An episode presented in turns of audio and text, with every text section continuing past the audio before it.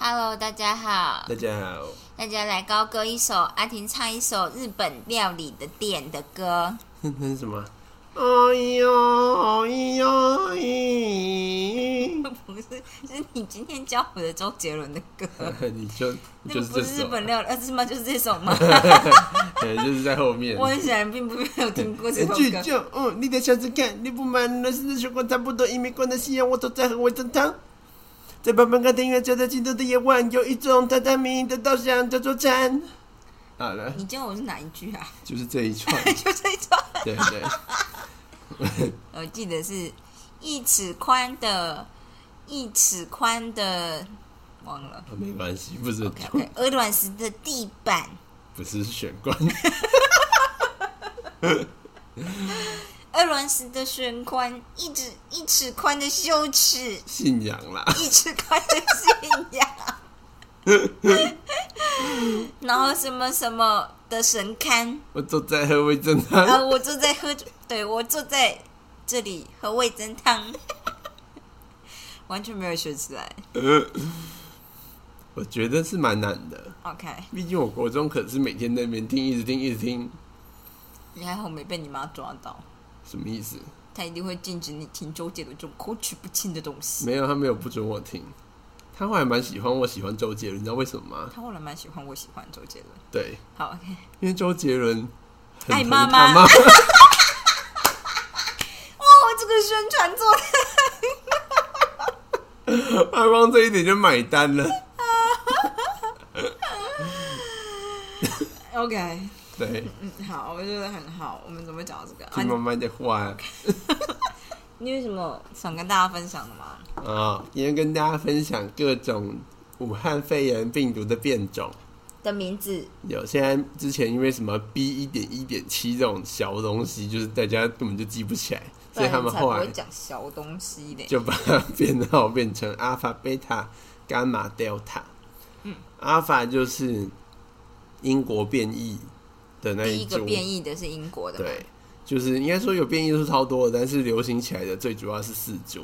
反正第一株是英国的，嗯，第二株贝塔呢是那个南非的，嗯，伽马是巴西的，嗯，delta 就是印度的，嗯，现在大爆发就是 delta，嗯，delta 就是很猛，delta 但可能我不知道他们分这四种是不是也有按时间顺序分呐、嗯，就是反正 delta 目前的流行的情况还蛮严重，而且看起来感染率比阿法型更高。哦，所以英国呢，原本就是这周要解封，结果就强生就说。啊，我们再延四周，然后然后就有人上街抗议。对，对，我想大家就是在等着要解封看温布顿，结果就只需要封四周。OK，所以温布都还要办吗？有啊，当然要办，只是就是可能 sad，原本可能可以全部开放进场，现在就是只能照原本说的，就是开开放可能四分之一这种。sad，就 anyway，反正呢，这几天就是有一个很重要的新闻，就是英国的报道啦。英国报道就说，他们发现有很有部分已经打完两剂 A Z 疫苗的人，重新又感染了 Delta 的变种病毒。嗯嗯嗯，而且这里面有不少个，也没有到不少个，应该说他们就说里面有一些死亡案例，而且他有特别写哦，他就说全部在 Delta 变种株死掉的病人里面，有三十 percent 是打过两剂 A Z 疫苗的人。嗯嗯嗯，对，当然看这件事你就觉得 What the fuck，你就觉得那打 A Z 疫苗是不是对这个 Delta 没有用？嗯嗯，但是你实际上去看比例，就是目前当然就是说他呃。应该可以说，Delta 病毒呢，你就算打完疫苗，你还是有机会会挂掉的。嗯就是它当然还是某种程度上面可以预防你的重症的发生率，但是你还是会挂掉。嗯那另外一方面是你们可以看它的那个死亡率，目前算起来的死亡率，因为他们目前有四万多个 case，然后算起来死亡率大概是零点一 percent 啊，所以所以其实就是没有真的那么恐怖。可是打其他疫苗的话会感染这个病毒吗？还是不知道？因为这病毒目前只在英国出现，就是目前他们统计出来就是英国为主的数据。哦，所以可能因为他们大部分打 A Z 啊，所以可能就是要等美国的 data 出来，比较知道其他两支疫苗到底效果怎么样。嗯对，不过就是目前呢、变种不是会一直一直一直一直一直一直出现吗？对啊，所以就是现在大家就会说，可能就要考虑是不是要打第三剂，或者是第三剂要打别的疫苗，就是两种混打，看看有没有多一点效果啦。那我都不知道啊，就等他们再做实验出来吧。我们就是连第一季都没打完，就没什么好讲的。对，英国呢，就是他们之所以要演四周，是因为他们的第一季的呃的这叫什么？就是施打的比率呢，好像已经到七成了吧。然后，但是就是第二季完整施打的，目前是四成五的样子。嗯，然后他们希望可以在四周之后把两季都施打的人冲到六到七成这样子。嗯，就是所以他们才想说要再封四周。是这个目的，因为就是目前看起来他们 Delta 的病毒株的流行情况看起来压不下来，嗯，那个曲线一直往上冲，不过死亡率确实是没有跟着一起上去，所以表示新的这一株可能就是他把技能点点在感染的这一条，但是死亡这一条倒是没有那么强，嗯嗯嗯，对，所以就是再看看吧。我是觉得，我是觉得，当然就是台湾还是要就是尽量不要太多有的没的变种跑进来，就是境外能够防进防止再有其他病毒株跑进来，还是蛮重要的。嗯，因为像我们现在比较重，我们最主要的是阿法，嗯台湾现在流行的是英国的变种是阿尔法。嗯那基本上如果说你同时一直一直都是同一支屋在流行，那其实应该可以很快就处理的下来。嗯对最怕就是它掺掺杂，然后最后又变了，对，就是尤其些微改变，对你有别种一直混来混去，有时候又会更容易产生，因为病毒就是很喜欢互相交换他们的 DNA，嗯呃，所以给你一点这样子，嗯嗯嗯。对，所以就是尽量不要别种一直在里面混。好的，但是我最近突然看到一个，但是我没有把它看完，因为就是觉得内心不松快这样。那我不得不说，就是伊人现在就在跟林静聊天，说他晚上买不到咸酥鸡。我真的住在，吃小七了，我现在住在山上，我真的不知道跟他说什么，我连小七都没有我们。小七要十五分钟之后之外，十五分钟之外是什么？来回就半个钟头了，而且说好的这附近要开的小七，也因为疫情的关系，一一直开不开成。我哭出来。我还说什么？哦，对啊，啊，但我还是要讲，因为我内心有点不松快。哎有一些人对国产疫苗的看法是什么？你知道吗？哎，就说国产疫苗，它当然就大家可以理解，国产疫苗这件事比较，就疫苗像是战备物资，因为以后也可能会要需要。但是生产国产疫苗的人，毕竟不是公家机构啊，他们是商业的公嗯司，所以他觉得他们也不一定会先把疫苗留给台湾人这，样子，或者是好的疫苗不一定会留给台湾人，就是以金钱为主这样。那我就觉得。嗯这真的是不知道怎么说，就是担心很，就是担心东又担心西，然后要一切都很完美的想法，这样让我觉得很很不知道说什么。因为我就觉得人家国外的疫苗厂不是大部分也都是商业机构嘛。说实在，就是你要你要留给自己用，你当然就要出钱呐、呃，对啊，啊，就是你不愿意出钱，然后感觉好像人家是要帮你，可是我就觉得就不会啊，因为这件事就是，对，对，我不知道说什么，他可能就是觉得又不是国营企业，这件事不会留给台湾人。我觉得有些人就很有封建思想嘛，这件事真的听起来很不 OK，我不知道为什么，然后我也说不上来。我只是觉得看到我就第一个觉得这很蠢，而且这件事就是到底是想要干嘛？他们都很多那种就是权利义务的道德绑架他们就是觉得，如果今天是你是国所，他们就是那种会会说，你既然是台湾的厂商，你就必须要把疫苗留给台湾人。这件事情是你的道德责任，他们会用这样来说。嗯我觉得会讲这样的人，就是他们就是隐隐含的意思，就是他们觉得，就是他们其实有这个责任，但是你又没办法强迫他们，他们会觉得很不安这样子。对对，为什么为什么会很不安啊？嗯可是我觉得你就跟他用钱买就好啦。如果是真的是台湾的厂商，就是多少跟他就是，除非就是我不知道怎么说，我现在讲话就是颠三倒四。我其实觉得，有时候大家就是太闲、太焦虑，然后就想东想可西而已啊。能是太焦虑吧。对啊，我只是觉得是说不出话来。好的，你不要太担烦恼这种事。我觉得这种就是我没有烦恼，我只是看到的时候还是会不开心。就很烦啊。我就是最近就是看到某学长就是一直在 po 文，我有时候就觉得他现在对我来说看起来真的就很像陈佩琪。我为什么会这样说呢？因为我就感觉他心中充满愤恨，他就充满对民进党的愤恨。他看起来就是，虽然我没有要帮谁讲话，但是就是反正只要能够打民进党一下，我就觉得爽啦，这样子。嗯，没有，我觉得是对当权就是拥拥有权势的人会有愤恨的心态。啊，我觉得他其实就是这样子。嗯，就是这就是我之前看书学到的一件事，就是有的时候并不是你这个人做的很差或做的很好，嗯就是跟你的表现无关，也跟你本人无关，而是你就在这个位置，你就会吸引某种程度，有些人就是单纯恨在这个位置的人。呃，有些人就是恨政府这个机构，呃类似这样子我觉得你的感觉。说的很对。然后，所以只要政府做不好，他就觉得啊，我就骂你啊，啊，本来人民就应该骂政府啊，这样。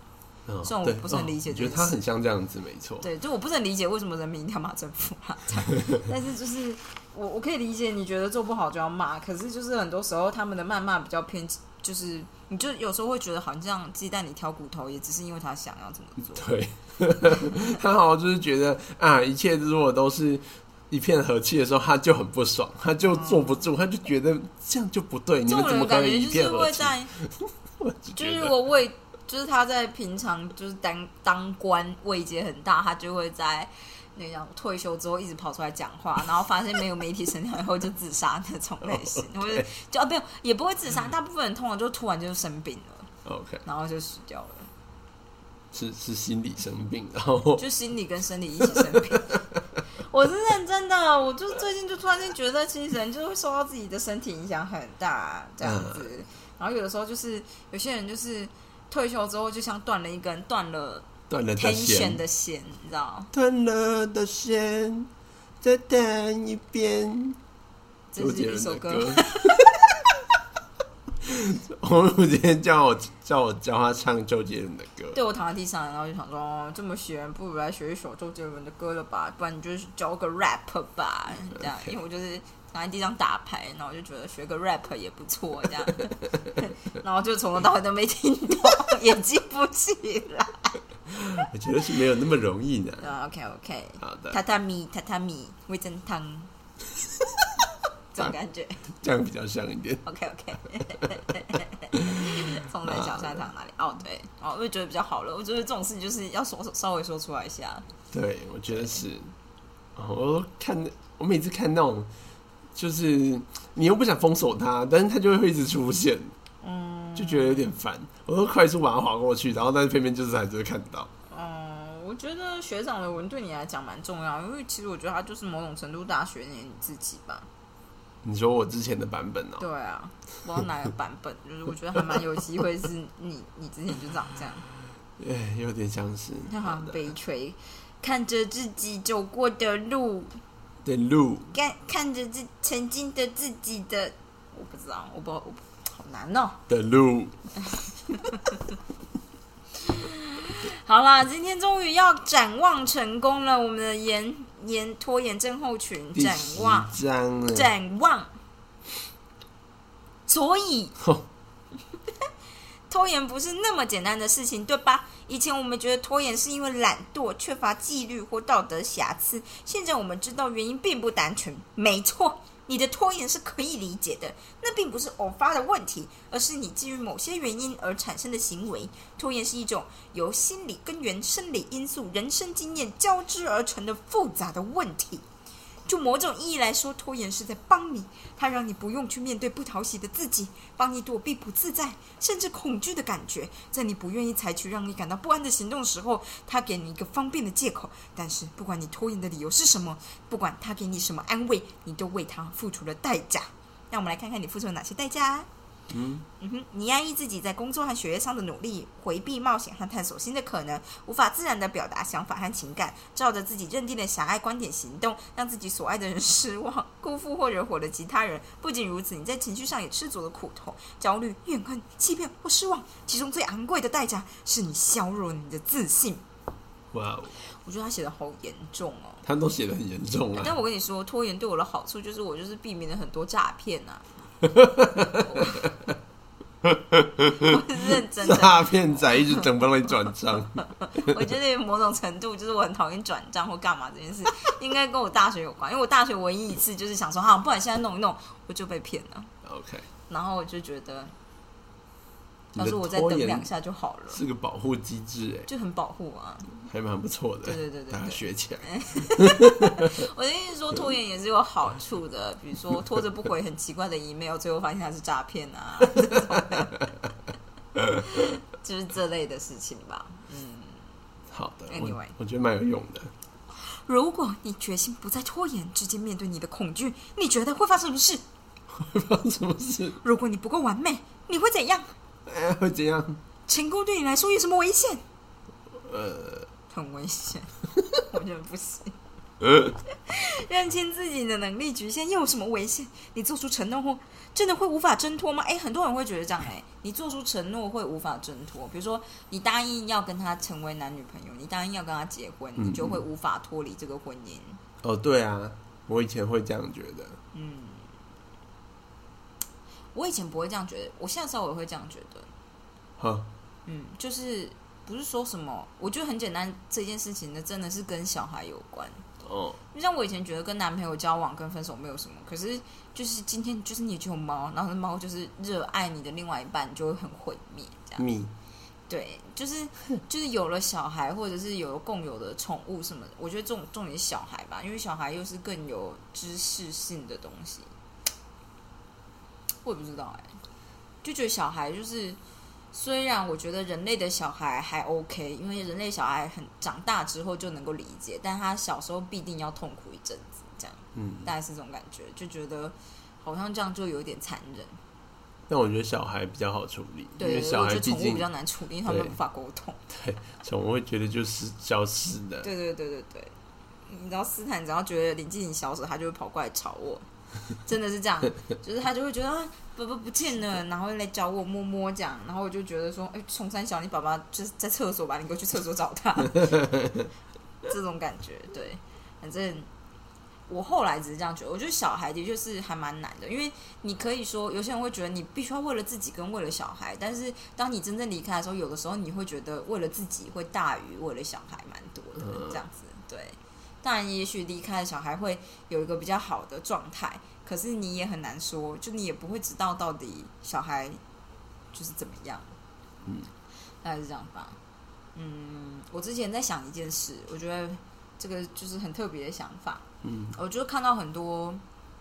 就关于小朋友都很天真无邪，所以他们会为了保护爸妈而做出某些决定。嗯，所谓的某些决定，比如说像是就吕秋远有些就是分享婚姻的文章，就是他们因为他就是离婚婚姻诉讼律师嘛，所以他们都是通常在处理离婚的案件，然后就会很多小朋友就是可能就会比如说呃要跟着妈妈，但是妈妈可能就会在法庭上一直对爸爸叫嚣，这样就觉得这妈妈很不受控，然后小孩也会。帮着妈妈说，就是爸爸都不给赡养费，爸爸很坏什么之类。但其实爸爸可能根本就是有给钱，但钱这笔钱被妈妈扣下来，什么什么什么之类。然后小孩也只是一直听妈妈讲这样。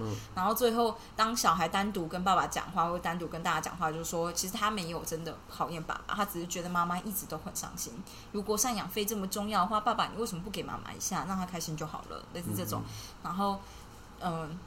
或者是某一些离婚诉讼，就是会有那种妈妈明明就家暴了，所以爸爸想要把就是呃那个抚养权拿在身上这样子，可是就会有时小孩已经大到可以自己选，让小孩选的时候，有一个小孩就会选妈妈，然后就问他说为什么妈妈不是一直打你吗？他就觉得说，因为他觉得妈妈如果没有了我们会活不下去，他需要人家照顾这样子，就是小孩的这部分就是。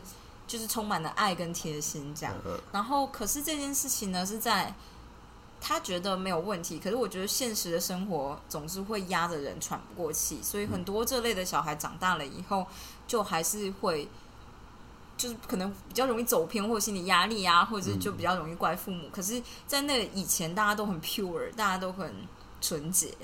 就我之所以讲到这件事呢，是因为。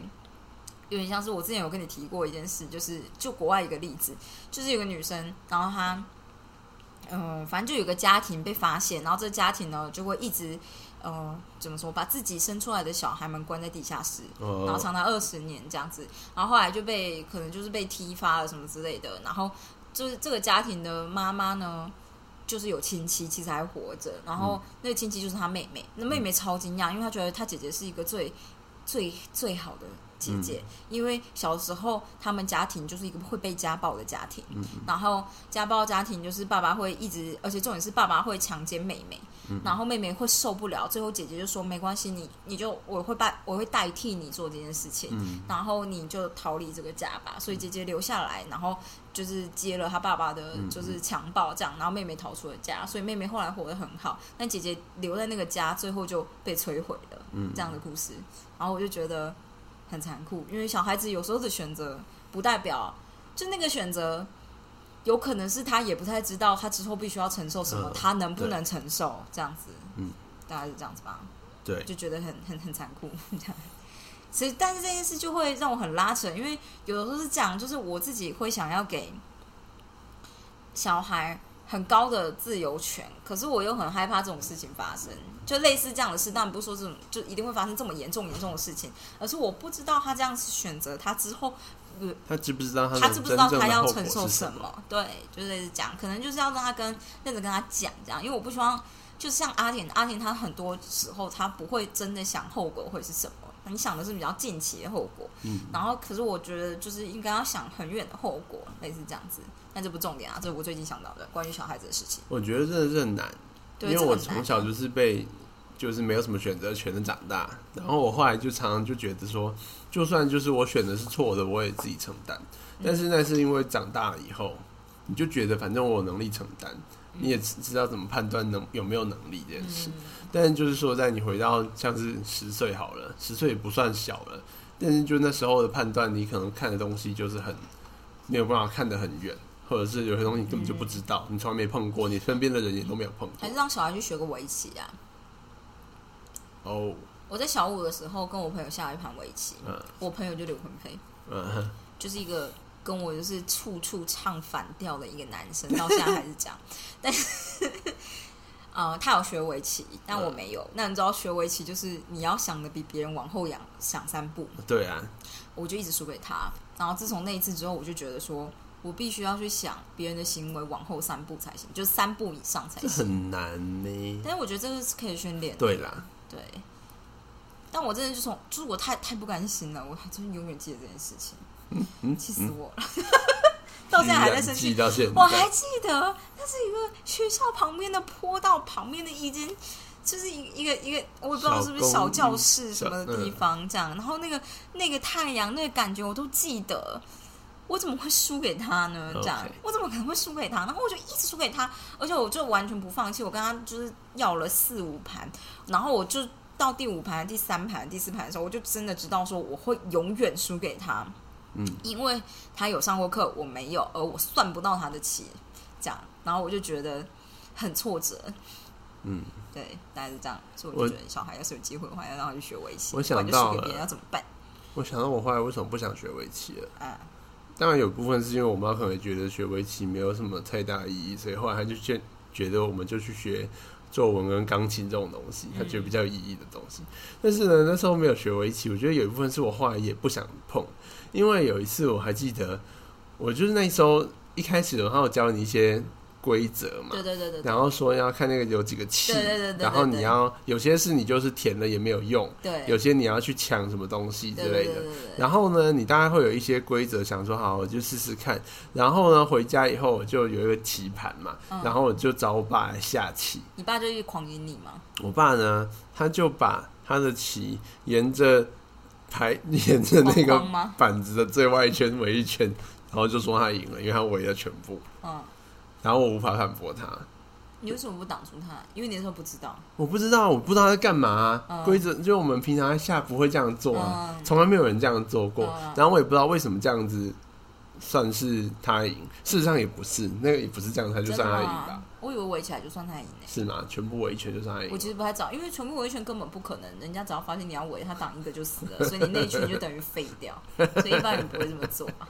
我不知道，反正 anyway，我就觉得，我就觉得这是个烂游戏，我你是这超烂，。因为爸爸就是那就超烂呐、我就想说是什么烂东西？我跟你说，我一开始跟刘坤妹在下棋的时候，我只知道要把它围起来，我连围起来侧边那个东西就是是斜的围都不知道这件事，我以为要方方方方哦方方的围，然后这是我就是输到第二盘才知道的事情，嗯，就是我连这个都不知道，然后我就跟他这样一直下，下到我就是觉得这样真的不行，我如果没有学，我怎么跟他比？这样，因为他已经学了可能一个学期、两个学期了，这样，我这印象很深刻哎，怎么会到这样？我是不是应该自己偷学几下，然后到自己五十岁的时候跑去跟他下棋、啊，就是，fulfill 一下童年的那个？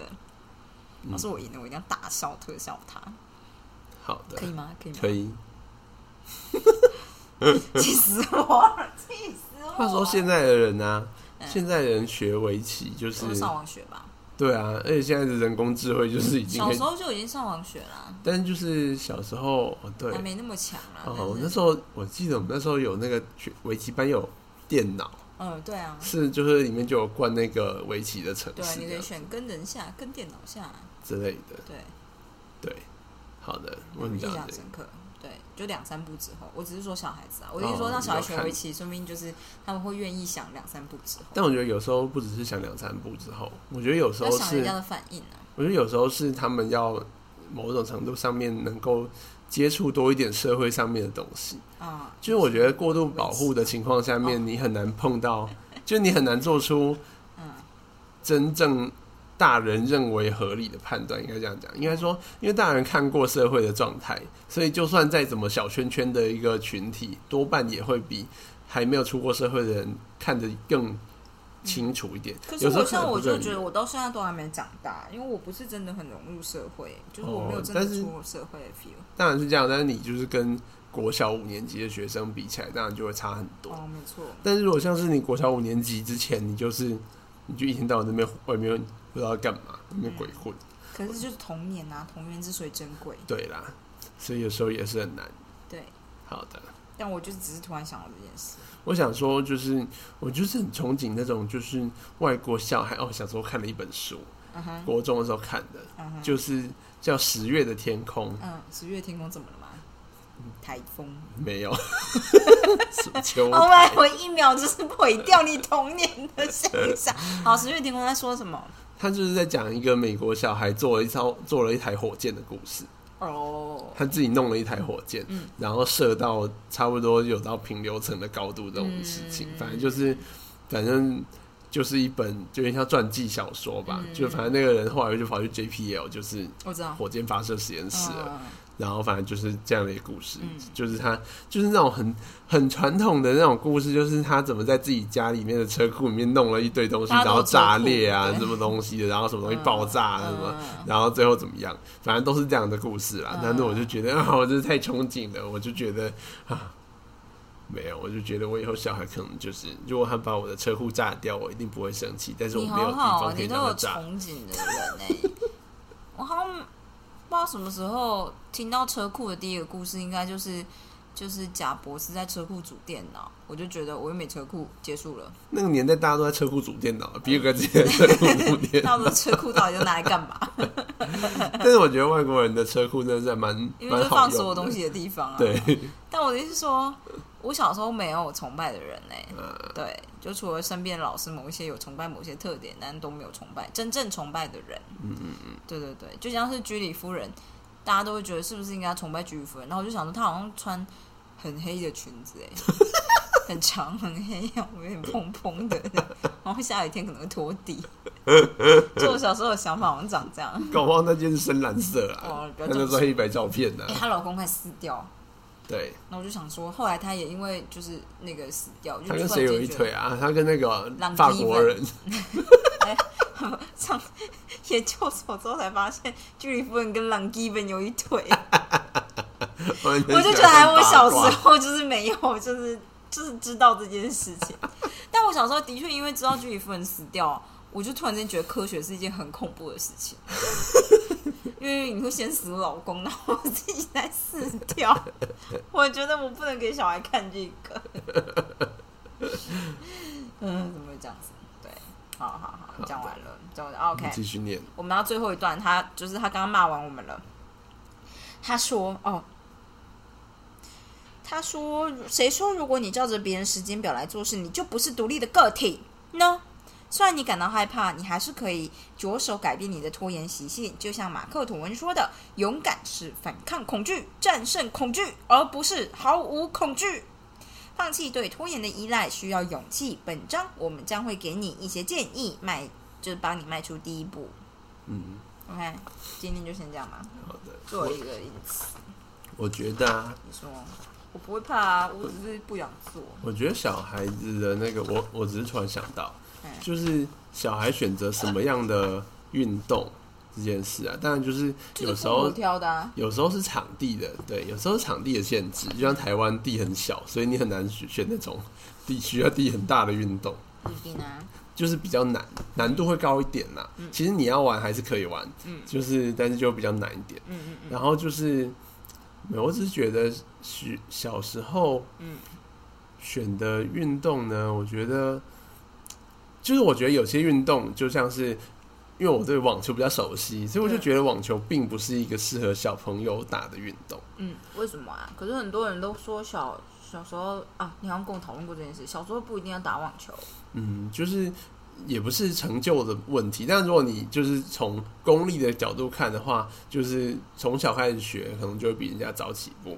嗯但是我觉得这不是重点啦，重点是我觉得网球是一个很很内心的运动，就是它是一个非常需要很扎实的心理层面的运动，嗯，就是可是我觉得如果你是运动员，很小开始训练，很很容易大家心理程度都不足哎、因为大家就会觉得自己应该要很强，然后他的确在小时候得到的回馈就是自己很强，不然怎么会变上专业选手？所以当他遇到一个比较强的人，他第一次的就是输球就蛮 critical 的，但就是网球这件事情会更严重。因为网球几乎有，就是我可以说，网球八成的赢跟输是取决于你自己的心理状态，而不是取决于你多会打。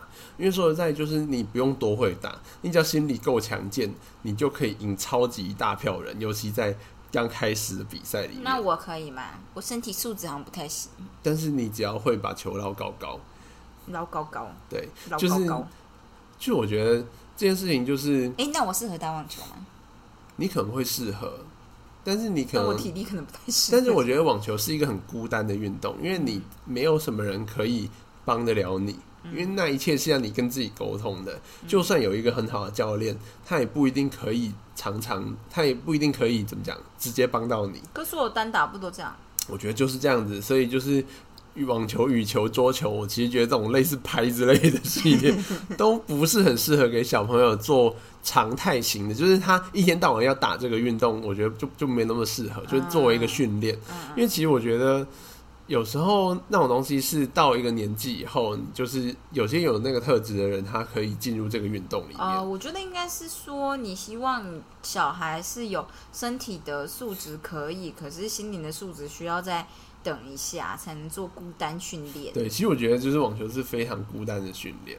然后呃，阿格西之前他的自传里面就有写这件事，嗯他觉得就是网球就像是两，就像上擂台的拳击手，嗯嗯就是你就是在跟另外一个人搏斗，嗯然后没有人可以帮你，嗯你是超级孤单的一个人。嗯就是你，尤其网球运动到目前为止，就还是不准有教练在旁场边 coach 这件事。嗯对，所以就是大概是这样啦。反溜正就冰也是啊，嗯，我觉得跳舞也是。嗯，但是那种有，我觉得那种就要看你到底是要是要作为一个，哦我不知道哎、就是嗯跳舞我就不太知道。可是我也看过，就是比如说我上次给你看的那个芭蕾女生，她才十几岁、十二岁吧，可是她跳舞跳起来，她就看起来很开心哎、嗯然后我就觉得，其实那跟家长给你的自信心有关系。嗯，就像是我觉得我要是他家长，我就跟他说，我觉得你就是很美，你跳舞跳起来很美，你要把喜悦传给大家，这样他跳起来就很美，因为他跳舞的感觉不是只是在执行舞步，重点是他所有的肢体还有他的表情都是很好的，就是感觉他真心喜欢。但。我觉得这很正向啊，因为你并你的竞争是源自于自己，你把自己弄到接近完美，当然这件事情会带来压力，但你也可以不一定要做到那件事但是。我觉得打球不也是这样吗？没有打球是你要比对面那个人强，你要不然就会输。对，因为你们是某种程打球度还有对面还有人，就是残酷的地方就在这里，我所以我才觉得它是一个很孤单、很残酷的运动。就是你就算再怎么样，你你就算状态再好，你有可能会输给对面那个人，对啊因为。你就是要比他强，或者是你要摧毁他的信心。可是我觉得这不就重点嘛？重点就是因为你很像拳们击赛。就对啦，对，就是我觉得对小朋友来说，这件事情并没有那么健康。我觉得还好，是因为我觉得只有在真正的，比如说职业选手、职业选手，你才真的很需要去摧毁对方。但是至于我我自己来打运动的话，我都会觉得。因为我不可能是最完美的那种人，所以我觉得每一次打都是练习的机会，每一次的比赛也都是练习的机会。这样，所以我今天遇到很强的对手，我也不会觉得就完蛋了，就随便打，反正都会输这样子。因为我就觉得一定会输，可是我一定可以从跟比较强的人打里面得到一些什么，这样跟比较弱的人打里面得到什么，跟差不多的人打就会得到超多东西这样子而已。然后我觉得这比较像是小孩子应该要有的心态。然后要是他能够在打的过程中发现自己的确对于这门运动是有长处跟优点的，那他继续往下走的时候，现在才需要特别调整。我觉得，嗯，我是这样想。但我还是比较喜欢，就是他们去做一些团体的运动，啊，都可以，都可以，我没有什么意见。我觉得就是可以去跳芭蕾啊，也可以。芭蕾，芭蕾。对，好，对对对对，干嘛？我小时候跳芭蕾，我还蛮喜欢的、啊。我觉得还不错。对对对对对，很好玩啊！我觉得我好像都不是在很严格的地方长大，因为就是就算我跳芭蕾，我妈也不会跟我说，就是你只能吃一颗水果，不是水果了，苹果。哎，你没看过是天鹅湖没有那个黑天鹅的画面，哦，就首席芭蕾，他妈妈就是也是芭蕾这样，然后他就很要求他女儿怎么样怎么样，然后我们家就是送去芭蕾，大家跳舞这样。我妈我还记印象深刻，我进去芭蕾跳了几个月以后，终于有个惩罚表演，队形都排好，然后我们要说啊，我要送你去上英文课了，我就在大概表演前一个礼拜被撤掉，OK 哦。连表演都没有，我还是去去过 rehearsal 的人哦。为什么你妈会突然那个时间叫你不要跳啊？没有啊，就觉得英文课要开班了。所以我才跟你说，我以前对我妈就是她不会对你有任何才艺有所，期待或者是对关系，她她也不会觉得怎么样，她只是觉得哦，就是我朋友说跳舞好像 OK，然后刚好我有一个芭蕾班，那就去上啊，这样，然后上一上就觉得嗯。那个英文课开了，我们没办法让你就同时上两课，一切都很合逻辑。然后就结束了。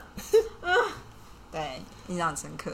嗯，唉，我的小孩，我觉得小孩应该可以这样去上芭蕾，脚应该会变得很强吧？因为小时候不会让你就是叫我们回来拖地板用脚拖地板。什么意思？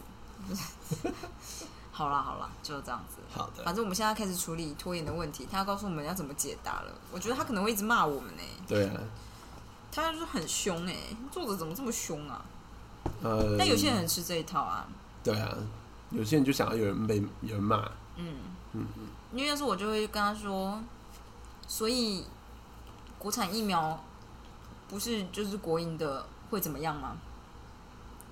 嗯，你要跟他吵架是不是我们要跟他吵架哦哦哦，啊？这样子是要吵架的节奏吗？哦，好像是。要怎么问才会比较不像吵架？所以你觉得国产疫苗？我不知道，我觉得这样开头是不可能是一样超吵架。对呀、还是哦？所以你觉得要加哦？哦没有，我觉得哦还是很讽刺。应该说，所以你觉得要怎么做比较好？哦，对啊，所以你觉得要怎么做比较好？哦，对啊，也可以但有些人就会说，我不知道，这不就是政府的责任吗？我们纳税人不就是应该他们要把我们照顾的好吗？不会，因为就是我身边，如果我要跟他讨论这种事情的人，主要讲出这种话，我就跟他说：“可你动脑思考一下、啊。”这样，我们现在不是都已经比较接近政府的人嘛？你现在在讲什么屁话？好的大概是这样子吧。我可能这时候就比较凶，，All right，那我的小孩可以去学围棋，我顺便去学围棋。九颗围棋，要是我的小孩围棋能够打败有婚配的小孩，围棋就太爽了。好的，我觉得可以学围棋。我光想就爽。围棋是不是也是一个很孤独的？不会，哦，不会吧 Oh my god！你看我就是把我的梦想强加在自己的小孩身上哎。但要是我的小孩真的能够打败就是刘坤佩小孩就很爽，而且我小孩就会比他小，因为他小孩已经出生了。我想要小孩去踢足球。唉，我觉得踢足球的人，只要脚没有被弄断，长大就很不容易断脚，好看。因为脚很灵活，又很能那芭蕾。又可以啊啊，，芭蕾也可以，因为他脚很能 Q，怎么样凹都不会断。对啊，我觉得可以，那学芭蕾。我觉得芭蕾好像比足球更容易找到 team，因为芭蕾哦可以比较少。因为其实我我以前小时候的生活环境根本没有人在踢足球，哦，就是我们没有足球队，也没有什么什么什么的。我是到台北才看，哦，居然有小孩足球队，居然有这种东西。对，这真的是要在都会区才遇得到的。对，啊，对对对对，但芭蕾好像就还蛮容易的。说的没错。没错没错，我的小孩要打赢刘坤佩的小孩，是巴拉西。他要是赢了，我就带他去吃龙虾。爸妈的期望，没关系，我不用靠我的小孩，我自己打他，他一定很多年没下围棋，但要输了怎么办？那我们要装作大人，然后他如果嘲笑我，就说长这么大还嘲笑别人，知不知耻 Shame。？Shame on you！好啊，的，就这样子，就这样。今天就先这样，再会了。好的，好的吗